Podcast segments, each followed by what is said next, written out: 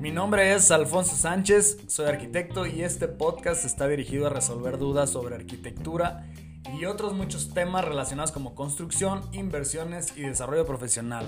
Espero que estemos en contacto en nuestras redes sociales. Bienvenidos. Inversionistas o emprendedores, ¿qué onda? ¿Cómo están? Te quiero contar primero que cuando abrí mi oficina de arquitectura la enfoqué totalmente al diseño residencial, que es en lo que estuve trabajando en otros despachos, en Creato Arquitectos, también cuando estuve en Estados Unidos y en la sala Mazorosco. Pero este último año, en Black Lines, hemos estado inmiscuidos en proyectos comerciales y son muy interesantes porque vamos entendiendo cómo funciona el tema inmobiliario comercial. Les voy a platicar con base un poco en lo que sé y un poco en mi experiencia sobre iniciar un local comercial desde cero con cuatro puntos esenciales. Crear el modelo de negocio, dos, adquisición de capital, tres, local comercial y remodelación. Y cuatro, resiliencia y apalancamiento. Primero entonces, el modelo de negocio. La primera vez que emprendí un negocio fue con la super idea que tenía, con todas las ganas, todas las ambiciones. Renté un local que estaba cerca, que era económico y fracasé totalmente a los tres meses. Esa vez me prestó dinero de mi familia, así es de que ya se imaginarán que nunca más les volví a pedir.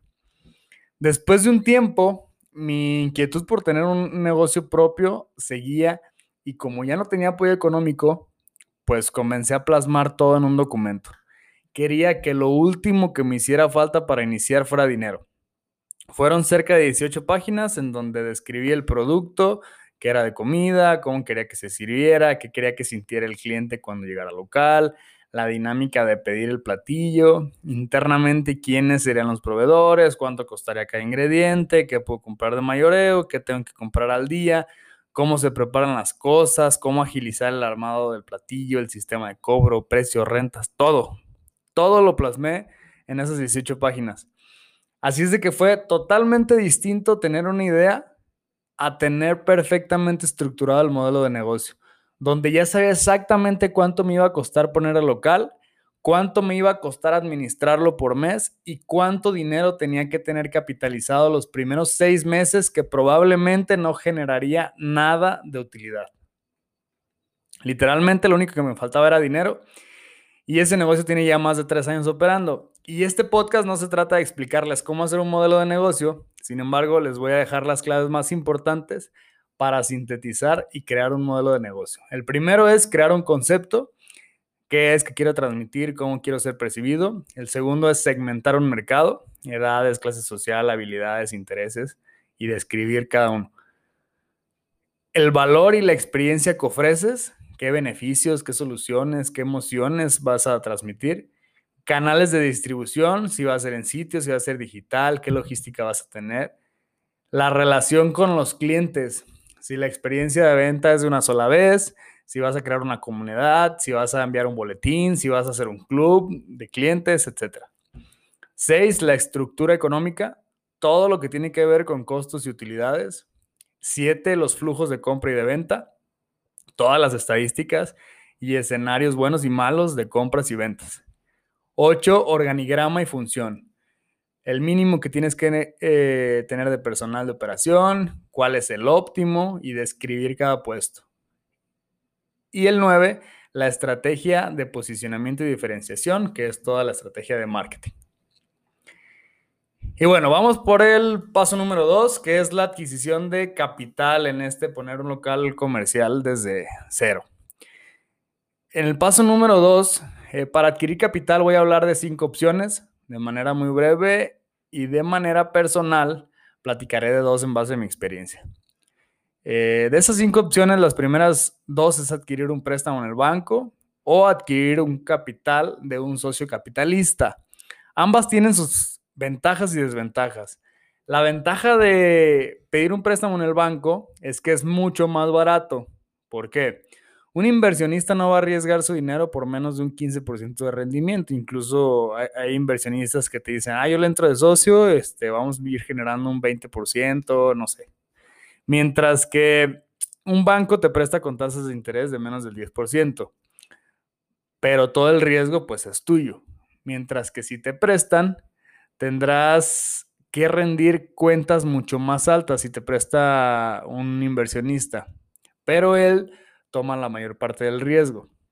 Así es de que eso lo podemos ver o lo podemos visualizar como si fuera un péndulo, donde de un lado ponemos al banco con poco interés, tú asumes todo el riesgo y del otro lado ponemos al inversionista, hay un alto retorno de inversión el que te pide, pero es poco riesgo para ti. Entonces, pues tú decides este, cuál es el que te conviene más. Otra gran opción es buscar una incubadora de proyectos o un programa de apoyo. Hay bastantes públicos y privados donde con el hecho de tener bien estructurado el modelo de negocio, te ayudan a, a darle una buena estructura legal y económica, así como darle un impulso y enfocarte en mejores decisiones. Personalmente yo no he probado ninguno para recomendar, pero les puedo recomendar buscar INADEM o Retos Zapopan aquí en Jalisco que son gubernamentales. Y las últimas dos opciones de las que voy a profundizar un poco más son eh, las sociedades y el ahorro personal. Cuando no hay un peso en la cartera y quisiéramos lograrlo por nosotros mismos, pues lo principal, bueno, en todo, pero en este primordialmente es sembrarte la paciencia en la mente. En mi experiencia tardé un año creando el modelo de negocios. Para algunos es mucho y para otros es poco tiempo, pero a la par de ir creando el modelo de negocio, yo enfoqué todas mis energías en él, dejé de salir, dejé de gastar en cosas para mí y me puse a ahorrar todo lo que podía. Al final lo que sucedió es que tenía 150 mil pesos guardados y mi modelo me arrojó que necesitaba 300, o sea, tenía la mitad. A partir de ese momento en el que lo único que me faltaba era dinero, comencé a platicar el modelo de negocio muy emocionado a personas clave que conocía, que me podían aportar valor. En platicarlo con personas clave, quiero decir con personas que van sí o sí a sumar a mi proyecto de alguna manera. Por ejemplo, a quien quería que me ayudara a conseguir el local, a quien quería que me ayudara con el marketing, a quien quería que me ayudara en la operación, platicaba todo el concepto y de manera muy general lo redituable que sería, pero con mucho entusiasmo. Y uno de ellos, el de marketing, me dijo, yo le entro con lo que falta, solo dame un mes para juntar el dinero y empezamos.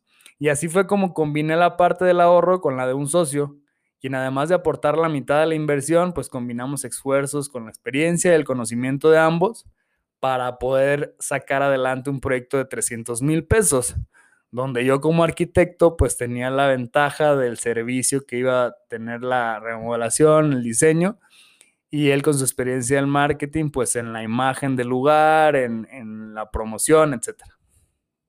En este caso, mi recomendación es la siguiente, si solo necesitas dinero, pide un préstamo en el banco, a menos que un inversionista te vaya a aportar valor algo más que dinero como contactos, tiempo, servicio, etc.